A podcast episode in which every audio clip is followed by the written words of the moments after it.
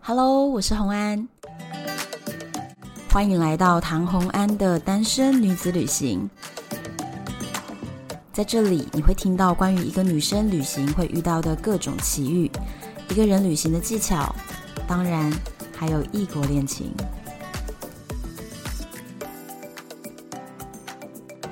耶我们又回到了旅游分享的时刻。今天呢，我们还是我的好朋友 Fashion Mom，对，Fashion Mom 来跟我们聊。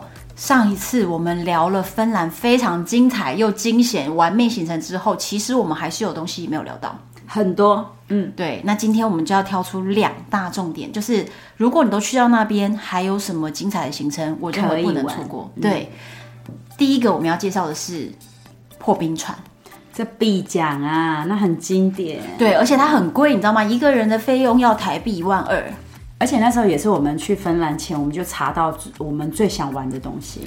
真的好期待！而且我跟你讲，那个照片哦，真的是让人家觉得哇，超酷，对，超对厉害而。且呢，我不知道有没有部分的朋友知道，离台湾最近的这个相关破冰船的行程是在日本北海道的知床溜冰那边也有破冰船，但是等级完全不一样，因为我们那个时候北极的价格也不一样，差的也不一样。嗯对，然后北极的照片一发出来，影片一发出来，我超多去过北海道的朋友们，全部都来问说：“哎、你那个看起来很厉害哎。因为那个才真的是一个很厚的冰，才真的是一望无际，全部都是冰的地方。因为日本是没有到这么夸张的对厚度”，嗯对，而且日本北海道的冰是已经是碎冰飘在海面上，没有真的是你一个船是啪啪啪啪啪把它压迫的。啊，对对，没有到那样程度。然后在北极的冰也是比较厚啊，所以真的是比较厉害。对这个破冰船呢，我们搭的是 Polar Explorer 这一家船公司。其实我们查了一下，芬兰那边是有两家，然后有一家添加贵，那这一家是比较新，二零一七年开始卖的一个船的破冰船的行程，然后它的价格一万二是比较便宜的喽。透过 KK Day，对，我们当时这样子去买的。然后买到这个行程之后呢，他会先把我们接驳到那个港口，所以他直接是在火车站接人，那有富含这个交通，最后也会富含一个午餐。对，所以整个行程让你回来的时候并不会饿到肚子。那中间当然了，我们也不是很 care 那个午餐啦，重点还是破冰船本身对，很好玩呢、我们想起来都觉得还是很棒。因为真的还蛮酷的哈，因为你是真的从码头上去，然后整片那个船也爆炸大的，整个是橘色的，很亮橘的，红色，很蛮真的蛮大。我跟你讲，你看到它你就觉得哦，威力十足。等一下那些冰就只能投降。抬头， 而且是抬头看这个船，哇，那个巨大，啊我知道了，有一个感觉，就像是我不知道大家有没有看过《铁达尼号》，在它的第一个前面的镜头，就是那个女主角 Rose 站在码头，然后抬起了她的帽子，然后镜头就往上带，就觉得你头抬得好高好高好高，才看得到整个船体那种感觉。对，真的是有那种感觉。对，然后上船以后啊，大家因为那个时候是零下大概三十度，真的好冷，所以所有的人都会冲进那个船的心脏。你知道船心脏是哪里？咖啡厅，对，对，因为大家都在那里，咖啡厅与餐厅就是合并成一个空间，然后人多到那里其实是坐不下的。可是咖啡厅那边也有个黑板，它是好像也会讲你每一个梯次可以去玩的时间，所以大家一定是进去咖啡厅，然后确认自己的下船的梯次。这样因为你们手上会有不同的颜色的那个袋子，所以就是分你是红队、蓝队、黄队，反正就把你分梯次。因为我们到最后会有一个停泊的时候，你可以下去，它要疏散大家，很平均的玩。对，那我们那个时候在上面呢、第一个觉得很兴奋的是，一定要去的点是船头，对，必去的。你一定要在船头那个最前面的时候往下看，对不对然？后要真的很看到是不是真的这个船是不是真的就压过去，然后你要看它破冰的当下，不然我们坐破冰船要干嘛？对，但是我必须告诉大家，破冰船要看破冰的当下是在哪里看，不是在船头看。船头你是站在那里觉得可以演一个铁达尼号有点爽而已，但其实真正要看到那个冰破裂感，要在船的侧面，才会真的有那个声音。我们之前拍影片真的都有录到，那个对是真的那个冰就啪啪啪啪啪就碎掉了，侧面你才会看到那个冰破起来的样子，因为船头它会被压到底下去，所以在船头你会一直觉得，哎、他怎么好像都没有遭遇到障碍，就一直往前往前对嗯顺行。可是其实破碎的冰都会在船的侧两侧堆积起来。然后你一定要去看船尾，船尾你会看到一大航道，就是明明整片白色的天地当中就被压出了一道海水，就是被我们压过去的。然后之后呢，龙虾庄也是要在那个海水上面漂浮，对。然后呢在去之前，其实航程当中，大家不要傻傻的就坐在那边吃东西哈。然后喝咖啡，其实那个地方我是觉得，因为很冷啊，点一杯咖啡大概是三欧。然后跟肉桂卷对三欧这样。芬兰一定要吃肉桂卷，那个很经典。真的那我们就点了这个，我是觉得算是便宜实惠又好吃，但是不要只待在这边，还还要要要去船上走走，因为我们坐这个破冰船，它是整艘船都可以逛的。对你都可以参观，它不能进去的地方会拉绳子，所以你可以在那里面钻来钻去。那我们钻到了什么地方？一个是机房，对，然后那个机房里面真的你可以看到它有多少个帮谱什么的。我们其实是有点误打误撞钻过去，然后就听到别人正在呃，可能是导游吧，正在带着大家对介绍说他的帮谱啦，他的什么啦这样子、就介绍，那个也是蛮酷的，人生中没有机会看到这个东西。对，因为对很少去到这种地方。，对，所以如果你是一个机械迷，或者是你是一个船的迷，你就一定要去看一下机房。另外一个呢，我觉得也是一定要必去的啦，就是剑桥。船长室对，船长会站在剑桥看前后的方向，然后我们去的时候刚好他就要停船，所以他就在指挥后面要怎么弄啊，怎么弄。我们就看到船长真的是很帅，很专业哦，厉害啊！对，很专业，在那边他就是真的是眼神紧盯着那个远远的海，然后用那个广播在跟他们沟通。然后你还可以跟船长拍 照， 其实对船长有求必应，而且你在船长是可以看到很多东西，比如说所有的信号旗。有一个柜子，对全部放的满满满的。对，那还有呢，你可以看到航海图，好像蛮酷的。哎、我很想把它偷走， 可是我没有偷。就是我对地图这种东西实在是非常热爱，然后那个航海图真的啊、好想要。那反正可以参观这些地方，然后呢，中间会有一个时间是停下来一个小时，这个小时要哦很重要要，干嘛？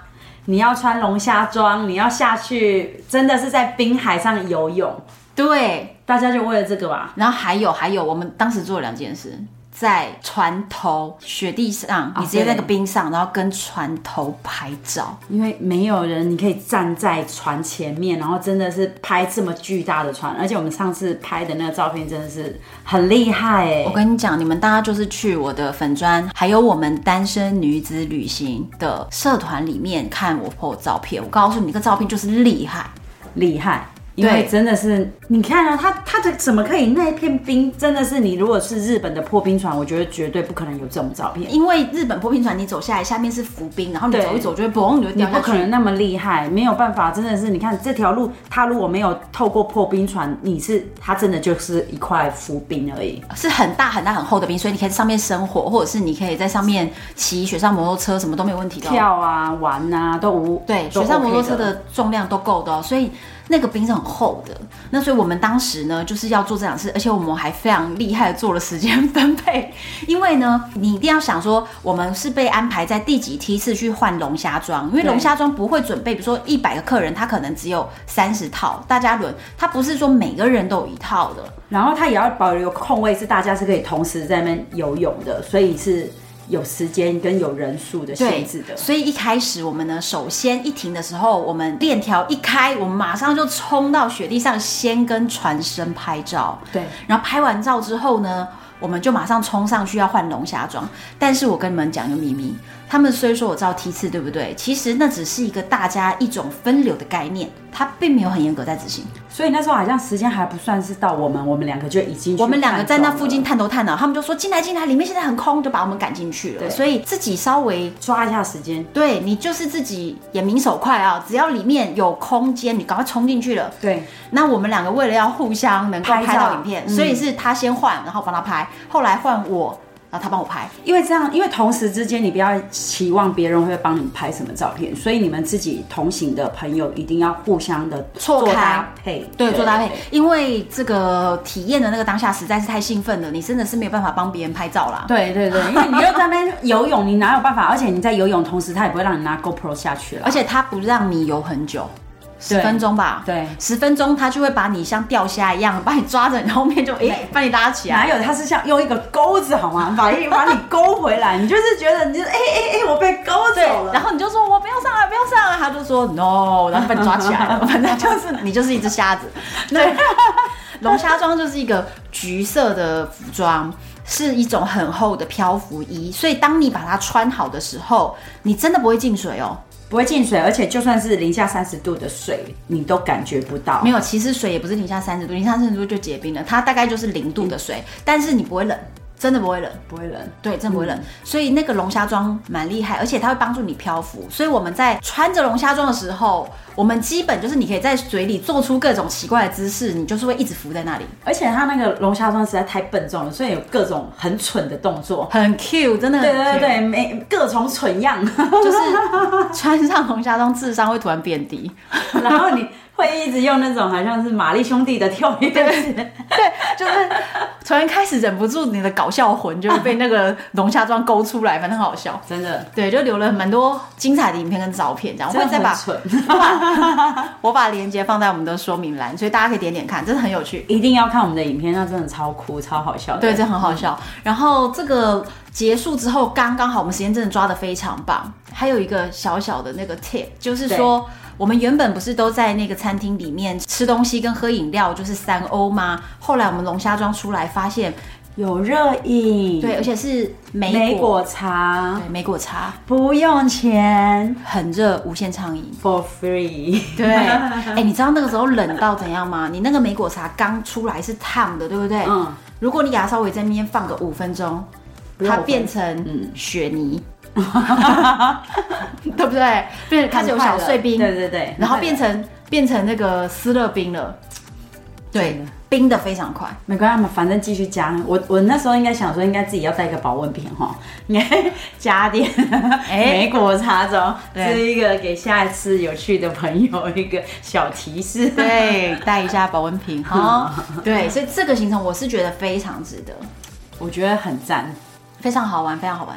如果可以的话，我会想要再体验相关类似行程，当然不可能再去同一个点，但是如果我这辈子可以在别的地方再体验一下破冰船，我还是会想要体验，因为感觉真的是一个很棒的旅程。而哎且它整个下船之后，它还有提供一个破冰船证书。对，对，你知道我们两个出去就超喜欢拿证书这件事情，我跟你说，要钱的不要钱的，我们都会拿，因为证是书要钱我们就买。嗯对因为证书是真的是一个你你证明你来过的那种感觉，对，而且也是一个战利品。那我下次颁一个证书给你，有来路台湾的 podcast 的证书。哦好想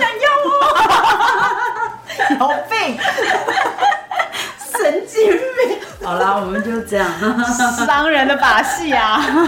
我都买单了。我告诉你，我跟你讲，就算上了百戏，我们还是要。所以我们拿那个证书，我跟你讲，可是他们有点偷懒，你知道嗯吗？那个证书它就是一叠全新的、啊，连名字都没写，啊自己发。 对，就是你一下船，他就给你一张对，所以你就拿了一张，然后拍了个照，可上面就其实就没有名字，这其样实你啊子自己要签名嘛，自己写，对，自己写，对。但是我们真的有做啊，对就，还是值得，我觉得还是值得啦。对真的。哎、喜欢证书，跟我们一样很喜欢收集证书的朋友，留言跟我讲，跟我讲你收集了哪些地方的证书，什么东西的证书，各种证书。证书真的很重要。对，跟我分享你们有什么证书，这个是不是很有趣的事情？对，好，再来我们要推荐另外两个行程，这两个行程呢可以拿来做比较，也是在芬兰，我觉得不能错过好，如果喜欢刺激感的话，一定要来一个。狗拉雪橇。对对，但是呢，芬兰有另外一个独家，因为狗拉雪橇其实在世界上很多地方都有哦，俄罗斯也有。黄刀镇也有，瑞瑞典典也也有有，嗯芬兰也有，你会觉得好多地方都有狗拉雪橇，所以你基本到极圈就有。但是芬兰有一个独家，就是那个哈士奇。不 是？你懵了 吗？驯鹿拉雪橇哦，那不是这样讲狗拉雪橇， 不是，不是欸可是驯鹿雪橇没有速度感哎、你不能先破 梗。好，所以我们就先我我们会分别介绍这两个，然后呢让大家做选择。但是我知道我的粉丝们都会怎么说，小朋友才做选择， 没错，小朋友才做选择， 我们就两个都要啊。真的都已经花了那一大笔钱出国了，你还在那边我犹豫，我要这个，我要那个，你实在太我建议大家啦，当然都是有一个预算上面的限制嘛，正常人都是有预算限制的。我会建议你啊，先做好功课，知道你大概要花多少钱的最基础价，就是非要不可的行程，先基础价，然后你存到了这个钱，你再去。不要说连基础的一些必去的行程你都没有金额，然后你硬是去了，然后做了取舍，你对这个旅程就会遗憾。所以我们那时候就觉得芬兰是不可以穷游的国家，那当然啦、北欧你想穷游，拜托，而且你要穷游，你会错过超超多东西。我跟你， 说， 热带国家你是可以睡沙滩、睡路边。你在芬兰，你睡路边，你睡睡看，哦冰屋你睡在雪上，你隔天就是一个尸体。哪有在芬兰住冰屋多少钱呢？我告诉你，那么贵，你觉得是裹着棉被睡都要都要而钱啊且 呢？你有很热的国家，像比如说埃及什么的，我都睡过机场啊。嗯，可是你在那种很冷的地方，你火车站你不能睡啊，你会冷死啊。对，对，所以这个很冷的地方没有办法穷游啦。所以芬兰不要穷游，对你会错过超多精彩的。所以我们现在回到狗拉雪橇。好这个狗拉雪橇啊，其实首先我们就要跟大家讲，狗拉雪橇的狗到底是不是哈士奇？其实不是哎、其实不是，我跟你讲，你知道为什么吗？有养过哈士奇的朋友你就知道了。哈士奇有一个外号叫二哈嘛，所以它很容易失控。它很中二，好不 好？就整天在耍笨的一种狗。对，哈士奇就是笨的可爱，就是笨的可爱。所以这种狗啊，它真的很纯的哈士奇没有办法拉雪橇，它太难控制了，因为它会突然来一个。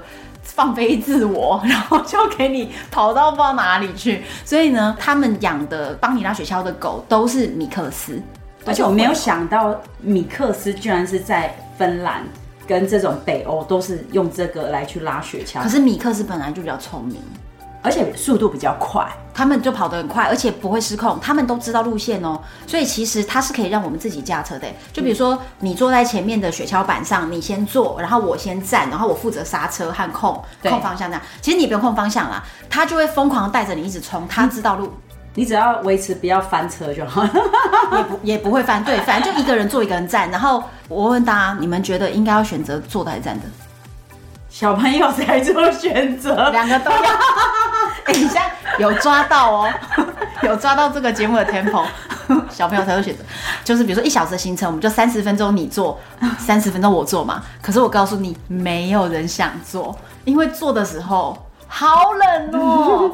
你反而站着还比较舒服一点。因为站着的时候，你会需要去踩那个踏板啊，什么要去控制，所以你是比较有那个血液循环的。对坐着的时候太静止不动了，你会从脚尖开始一直冷冷冷冷冷冷到你觉得你要截肢了，真的。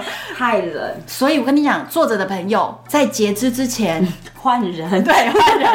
跟后面的说，我脚要快断了，你赶快给我换一换。嗯对，因为你站着的那个血液循环就是比较好一点。但是我们它其实也有晚上的狗拉雪橇跟白天的狗拉雪橇。那你议？建议大家选什么时候？我觉得要白天呢、欸那当然啦、白天有漂亮的景色啊。。对，但是我们那一天是做晚上的，我我们都有，然后晚再来上是也做了，晚上白那天也个做了，晚上那个我们居然看到了，极光，对你而且是超爆发的，对，就是那种真的好快速的不断变换，像火焰的不断不断不断我变也换的我也那种。本来以为那一种是电影中才会出现的，因为我以为那是卡通，你知道那吗？个是 那个是大爆发，大爆发。对，然后我们在狗拉学校的时候看到大爆发的极光，当然是觉得很 lucky。对，对那个真的是我这辈子看过最大的极光，对，嗯，但是精彩我之后还想要再去别的地方挑战一下极光，我觉得我看的还不 够。拜托约我，你把钱给我好好存好， 存钱好不好？存钱，你也知道冷的地方没有办法穷游，存钱 真的。对，然后呢，我们在这个狗拉雪橇的时候，会感受到的是速度感，对不对？嗯速度感真的蛮不错的，哦，真的是蛮刺激的，嗯，对，它速度感不错。然后呢，嗯拍照起来也好看，对不对？然后再来是刺激度，狗拉雪橇真的比较刺激，刺激啊，因为他真的跑得很快。刺激很多。可是他前面都会一直要求大家说，不可以一直冲，不可以一直冲，我们就是一直加速。其实你就算我们那时候就算是不要控制，那狗就是跑那么快啊，米克斯真的是就是跑得快，他叫我们要刹车，我不踩。没有在踩刹哎、车你知这道件事情了，你知道跟我出去玩还有另外一件事情，不踩刹车， 不看价格。 你就是这样被误会。真的啦，请大家也记得这句话好不好？不踩刹车不看价格，所以狗拉学校可以踩刹车吗？ 不可以，不可以啊。出门可不可以看价格？不可以对所以就是存钱再出国。对，你就是存钱， 下次我就不让你看价格，我就什么都不讲价格，说你只能跟我说要与不要。可是你真的在国外，就是真的也不要看价格，看了价格你会很多事情做不了。你心里就是赌了，对， 就是赌了，我回去再赚钱。真的。因为有的时候你如果出国还要考虑那些的话，你真的会错过太多精彩的事情了。就是处处留遗憾呐、啊。对啊，那你何必都已经去了那一趟了，你还要这个也没做，那个也没做，对太可惜。对，好所以真的不踩刹车哦，然后再来不再看来下去，我觉得它的独特性就是三颗星，因为啊，我刚刚有讲芬兰、瑞典、俄罗斯、北美都有。对，对，那当然它是限于这种极地里面，嗯但是就是说世界上至少有四五个国家你是可以体验这个东西的，所以独特性大概我给它三颗星。价格一个价格成人大概会是一百五十欧左右，也一是个不人便五宜一个人一百五十欧，然后一车是两个人哦，你懂吗？所以一车就是三百欧，所以也是要，一个人一百五十欧就大概四呃五千块吧，嗯，对。可是时间也没有很，长哎、其实，没有很长啊，因为那么冷的地方，没你有要但是待那么长， 你有冷死。 他大概一小时以内会结束啦。对他如果跟你说四小时，你就是自我了 断了，太冷了，真的太冷了。所以自己穿多一点，然后那个鞋子一定要非常非常保暖，因为你真的会从脚趾头开始就变得没有知觉了。可是穿多一点，它本身它也会提供那些雪衣啦、雪鞋啦跟一些装备，对所以你除了自己本身的，再套上它自己的装备，其实是够的啦，没对，有那那么么严重，嗯就是不能待那么久，不能待那么久对。可是，在穿这些衣服的时候，你以为是把你的漂亮的衣服换下来，然后去穿它的吗？不是哦，你的衣服都在里面，然后再穿上这些，所以你知道每一个人的身材都会变成圣诞老公公。我们那时候就觉得也很像消防队， 整个就是一个很肿，对对，就变很胖，每然后个你都就脸胖很小，然后就是全身体很大这样子， 因为真的要保暖。对啊，再来是狗拉雪橇结束之后会有一个小小的行程，是它让你每人可以去喂狗狗吃肉块。嗯，对，对体验一下，嗯，哎、我还有想一件事情，在狗拉雪橇一开始，其实他们啊，狗狗是一种很亲人的动物，对不对？所以他们会跟你介绍每一只狗的个性、哎，跟每只狗的名字，对，然但后是请你跟你要做的那只狗稍微做一个沟通啊，聊天一下。对它有教大家要培养感情、哎，对对对，就是因为这就是等一下你要拉你的狗哦，然后它叫什么名字啊，它的个性怎样啊？可是我们讲中文呢、那只狗是 international 的狗，其实是这样啦。狗狗它其实是感受得到人类的情绪，所以如果你是轻声细语在跟它讲话，就算这个词它听不懂，它感觉到你的语气跟你的友善。狗跟人本来就是好朋友嘛，所以就是要跟狗狗培养感情，它就会很乖。那你知道我都跟狗狗说什么吗？说什么？等一下冲快一点，不要踩刹车。对，我不踩刹车你就冲吧。对，因为真的很好笑，可是就前面会有很慢的人，所以到最后我们就是会追撞前面，对就是要停下来，然后我们还会对前面喊说：“前面有快一点嘛， 可不可以往前跑，不要停。”然后我们就会叫前面赶快走。 可是真的很刺激啦！那狗拉雪橇，我真的觉得是极地必玩，必玩。另外一个呢，就是我们刚刚讲到嘛，另外一个要美的。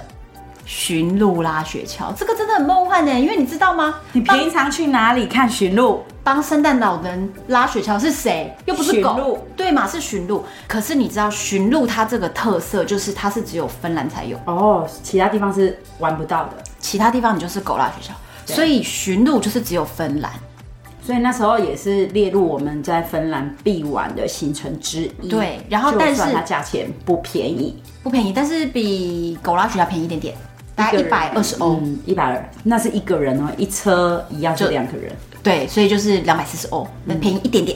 那但是呢，这个驯鹿拉雪橇也是让我们出乎意料，出乎意料的慢， 这个慢到让我有点意外啊！超意外，好不好？我你知道记得圣诞老人的雪橇不是都在天空飞的吗？ 对他这么慢到底是怎么回事？我不懂。你知道他那个很好笑，就是驯鹿，我们一开始就觉得它好梦幻嘛，所以要跟它拍照。可是驯鹿这个动物真的，你没办法跟它建立连结耶，没有，它跟牛一样， 它就是感觉随时就是斜眼在瞪你。真的，对，而且我们只要稍微靠近它，它就直接鹿角正对你，对它就会对你有点不爽。不是有点不爽，它一直都在不爽。就是那个驯鹿，就是每一只脸都看起来不怀好意，它的脸看起来不是可爱的。就是蛮酷的，嗯，对，而且他们就是看起来就是单只眼睛就偷偷瞄你那种感觉，不容易亲近。不容易亲近。然后在我们就是试着想拍照要好，感觉没有办法靠近的时候，这个负责带我们的那个导游就过来说，驯鹿不喜欢人摸它的头，摸它的脸。对，我就说还好，我也没有摸。所以我们每次靠近之后，它哼一下，然后我们就跳开来，所以我们很多张照片是糊的。对，很多张照片是我们就是受到警告以后惊慌失措的状态，这样对很好笑。刚刚我们有说，狗拉雪橇是一个人坐在前面，一个人站在后面踩刹车，但是驯鹿雪橇不用踩刹车， 它根本也不需要刹车，因为速度太慢了。它太慢了。我跟你讲，我也去过撒哈拉沙漠骑骆驼，但是。最慢最慢的这种体验，真的就是驯驯鹿鹿。驯鹿比骆驼慢多了，驯鹿就是只老牛。大家应该很难理解有多慢，你要用什么去形容它？就走是路就是阿公走路，不是不是小孩走 路，是阿公走路，真真的的好慢。它就哒哒哒，然后可能看到那个旁边有青苔，可能它会吃一下。对，就是他突然吃雪，可是其实不是吃雪，他是在吃青苔。那反正他就是非常非常的慢。然后我们两个是可以并肩坐在一个比较宽的雪橇上，然后就并肩坐在那边。这个时候我们两个就说，这么慢，其实很适合我们自己播一点浪漫的音乐，来一个求婚的桥段什么的，你都会觉得很很适适合合，因为雪又慢慢的在那边飘。其实是浪漫的啦，非常的浪漫，因为它真的好慢。可是，在我们做完狗拉雪橇之后，我们一直都想说，哎、它到底开始了 没？它到底，哎、我一直在想，它到底开始了没？结果它开始了，它从头到尾就是这个速度。开始就是开始这么久，对，而且它其实就是由于走得很慢，所以它走了半小时也没有走多远。而且我本来以为它应该就是现在是预备，然后快要跑起来，结果在我以为它要跑起来的时候已经停止了，因为就是 就是这种慢，慢结束了，不好意 思啊、它后面有一小 段，有一小段很好笑是，呃，中间它有最后已经要结束的时候，它让我们自己去。拉一下那个缰绳，一开始那个缰绳都是每一个的绳子都牵在前一个的后面，对，那但是到后面还有让每个人驾驶一下，结果你知道吗？我们的那一只驯鹿根本就是个 baby 的驯鹿，他发现我们自己拿缰绳，他就开始。奔跑起来了，老牛就奔跑了，我们就想。靠！他居然跑起来了。由于他真的很慢嘛，所以我们心里想：我看你跑多快，一直跑到要冲撞到前车了，我们也不玩刹车，结果他自己停了。也真的没有跑很快， 而且在雪地里哦，没有办法刹车的，因为它那个雪，比如说积五十公分厚，那有雪橇拉下去的地方是下陷的，旁边都是高起来的，所以你没有办法脱开这个轨道啦，你没有办法超过去，所以它就其实就自己停下来，所以呢。驯鹿奔驰的秒数也短短的这样，就是你以为它要跑起来，但是它还好。 对。然后我们正期待着你能跑多快的时候，哎，我们就要冲撞到前面，然后它就停了，就是没了，就这样， 空虚、寂寞，觉得冷，真的很冷，很冷。 就觉得唉，怎么就这样？很好笑，这整件事情就是很好笑。但是我觉得，如果说你今天是情侣，然后你想要搞一个求婚桥段，适合寻路上面求婚，我告诉你，浪漫，真的浪漫。其实你如果真的求婚，你已经去到北欧都浪漫了啦。没有啊， 可是如果在餐厅就觉得好像也还好啊，寻路上哎、然后就突然播一个音乐，就是一个很浪漫、很浪漫的那种圣诞音乐啊，然后就哎、拿出了一个戒指这样子，你们觉得不错？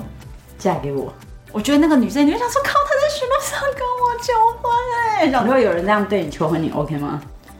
我跟你讲，跟我求婚的人有点 多，就是什么桥段我都看过。我告诉你，真没有什么。你 看，连你都骗不倒的。 可是我就是，你知道，撒哈拉沙漠什么的，送一个营区什么 的，都有了。对，都有。所以呢，寻路拉雪橇我是觉得不错啦，这个梗拜托送给我的朋友们，希望你们呢，如果想要求婚的话，这个梗不错，好不好？收起来。然后寻路拉雪橇，我们拍照一样五颗星，对，很不错，它的速度。一颗星，对，半颗星， 真的好 慢，刺激度一颗一星，颗星，但是呢，浪漫度五颗星。对，超浪漫。然后请自备音乐，好不好？嗯好，那独特度，五颗星。，对，因为真的只有芬兰才有，所以一定要去芬兰，不要错过这个。不要错过了，真的。对，驯鹿拉雪橇非常棒。好，今天呢就跟各位分享了我们破冰船、狗拉雪橇、驯鹿拉雪橇这三个行程，你们最喜欢哪一个？小朋友才做选择。对，我们是享受人生，为什么要选择呢？ 而且就是要存钱，就算你身上没有钱，但是去到那个地方，我还是希望你不要错过。对，但是至于呢，北欧怎么样省钱，我还是可以跟大家做一点小分享的，在我们节目的最后。好，怎么省？其实我飞到这个斯德哥尔摩或者是赫尔辛基的那个机场，有的时候转那个亚洲线的飞机，嗯，是没有办法接上的。对，我跟你讲，这个机场我都睡过好几晚，就是赫尔辛基跟斯德哥尔摩机场，就直接在那边睡觉。睡在机场里。我跟你讲，那边的机场啊，北欧嘛，所以非常的干净，非常的优雅，极简风格。那个机场都不输五星酒店啊，哦只是说你是要睡在那个长椅子上嘛，那旁边就有人走来走去，大概这样。但是呢，北欧的人呢、他们大概在四点下午天黑了以后，这些人呢也很安静，所以呢自己睡在那边。如果你是有睡青年旅馆的经验，睡在那边也相差不多，还行。那还可以，还有免费网络，嗯然后厕所又很大间，所以还不呢错还行还行。所以像比如说你这种转机的时候，我就不会跑出去住一晚，我就可以直接在那边睡觉。对，所以睡机场，北欧的机场值得一睡。如果你要省钱的话，值得就一睡。省一晚。对，省一晚，哎、省一晚省很多哎、随便在对对北对欧住一晚也是要台币四五千都要的吧。对，真的，嗯，都蛮贵的，对，所以不错，省钱的小 paper 今天也给大家了。你喜欢今天的节目吗？如果喜欢的话，到我的唐红安的 FB 粉丝专业，或者是单身女子旅行的 FB 社团里面留言给我，都是我亲自回复你们哦。然后大家可以参与一些投票，留言给我。然后我之后有机会，我就会跟大家聊一下你们大家留言的内容，还可以许愿你想听什么，跟我说。敬请期待下一集，我是红安，我是 Fashion Mom，拜拜只有五颗星。不然就没有心。